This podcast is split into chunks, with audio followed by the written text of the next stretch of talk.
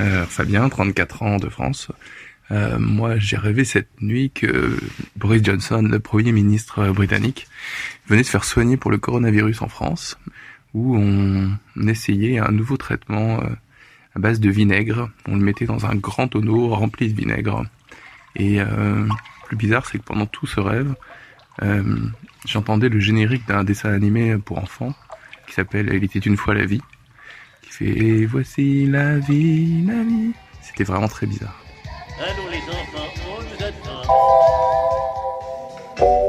Je m'appelle Passim Moubirampi, j'habite à Kinshasa, j'ai 46 ans.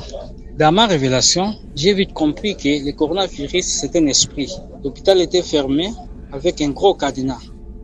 De là, nous nous sommes retrouvés devant une grande rivière. Toute la rivière était inondée de cadavres qui saignaient. Les cadavres pleuraient, se lamentaient, criaient, suppliaient. J'ai élevé mes yeux de loin, j'ai vu trois géants.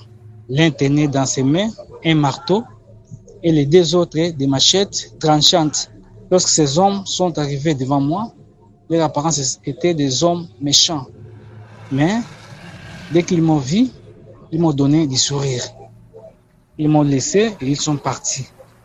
Derrière eux, il n'y avait plus de cadavres dans la rivière. C'était le calme total.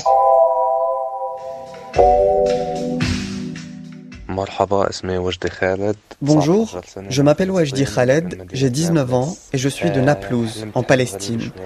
J'ai fait ce rêve un peu étrange où je suis dans la rue et puis je grimpe sur un bout de tissu qui en fait est un tapis volant presque comme celui d'Aladin.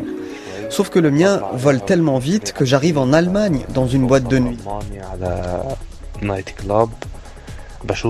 Et là, je retrouve tous mes amis et tous les gens que j'avais rencontrés lors d'un précédent voyage en Allemagne. Je commence alors à leur dire adieu un par un, mais je ne sais vraiment pas pourquoi.